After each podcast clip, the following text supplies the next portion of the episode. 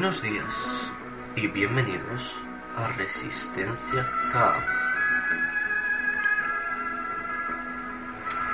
Hoy vamos a tratar los archivos secretos del Vaticano. Y empezaré con unas preguntas. ¿Fueron los evangelios apócrifos los únicos textos silenciados por la Iglesia? ¿Es la descendencia de Cristo el único secreto que guarda esta institución y que no quiere que se, que se conozca porque disminuiría enormemente su poder? La respuesta es no. El Vaticano siempre ha sido lugar de secretos, intrigas, conspiraciones, misterios, y al igual que los servicios secretos de cualquier estado del mundo, ha movido y sigue moviendo hilos que los ciudadanos no tienen posibilidad de conocer.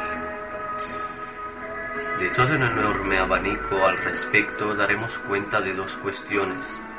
Los archivos secretos del Vaticano, ya que se encuentran vinculados al secreto de Cristo, y el escándalo más sonado que se vio envuelta a la Santa Sede en las últimas décadas, el supuesto asesinato del Papa Juan Pablo I a manos de la misma gente del Vaticano, en un escenario donde estuvieron implicados la mafia, la masonería y los escándalos financieros.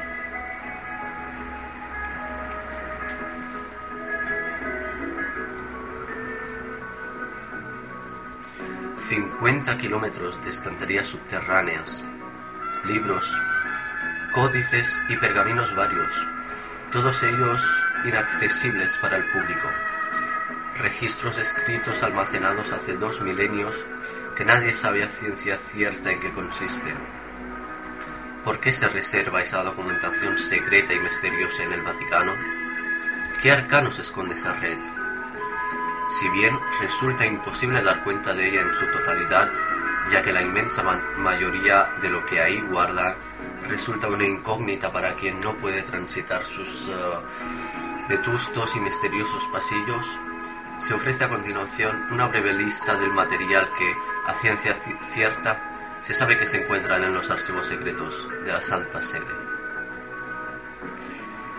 Documentación sobre el cristianismo primitivo, que incluye estudios sobre el rollo, sobre los rollos del Mar Muerto. El juicio a los templarios, volumen de 1309, acerca del proceso a los caballeros de la Orden del Temple. Se trata de una copia no de la edición original, pero se la considera absolutamente fidedigna y realizada inmediatamente a la redacción del original. Cisma de Occidente entre 1378 y 1417, con años en los que hubo tres papas a la vez, cada uno con sus misterios, sus secretos, sus archivos y documentos confidenciales la bulo de Inocencio VII, 1484, con la que promovió la caza de brujas. Todos los libros prohibidos expresamente por el Vaticano a través de su índice, libros que, lógicamente, se han leído y archivado.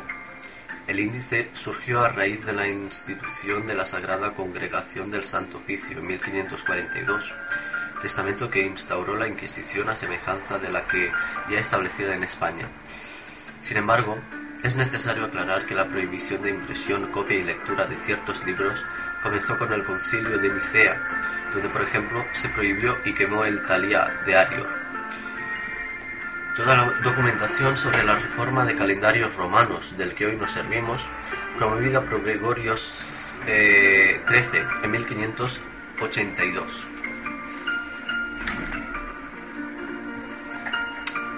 Gran cantidad de material con temática más ortodoxas y normales, eclesiástica, civil y política, y, sin duda, otra buena parte con temas paranormales. Muchos investigadores coinciden en que los archivos secretos contienen muchísima documentación sobre la fenomenología paranormal y particularmente sobre parapsicología. Lógicamente, los fenómenos de este tipo registrados, por ejemplo, en el siglo X, no se expresan como fenómenos parapsicológicos, sino como anatema, o milagro. En los siglos posteriores, el mismo fenómeno sería vinculado a la brujería.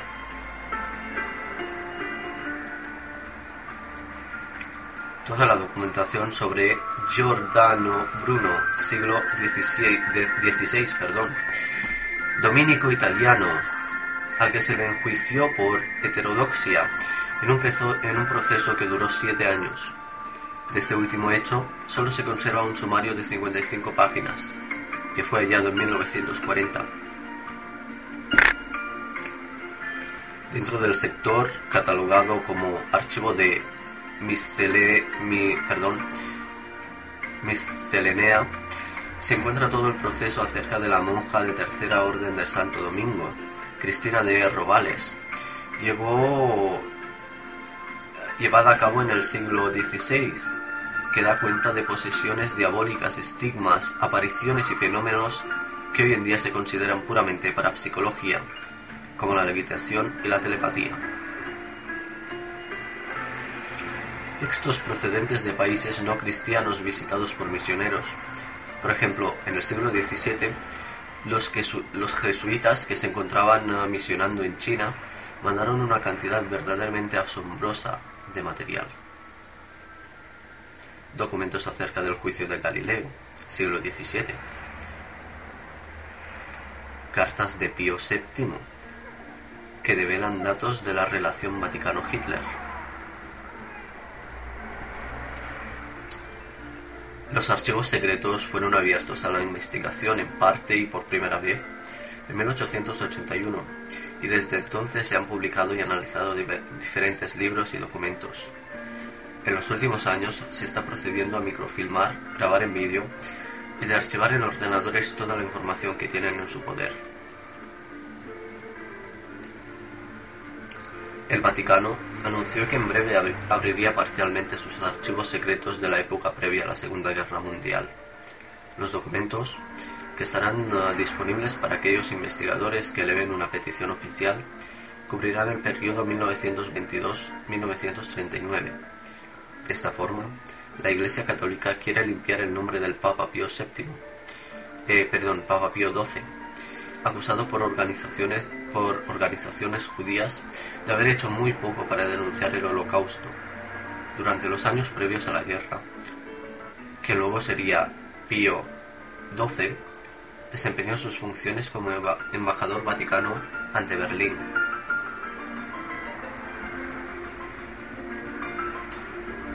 Los primeros 640 documentos que se pondrán a disposición de los estudiosos próximamente cubren las relaciones entre la Santa Sede y Alemania desde 1922 hasta 1939. Sin embargo, el Vaticano dejó constancia que muchos de los eh,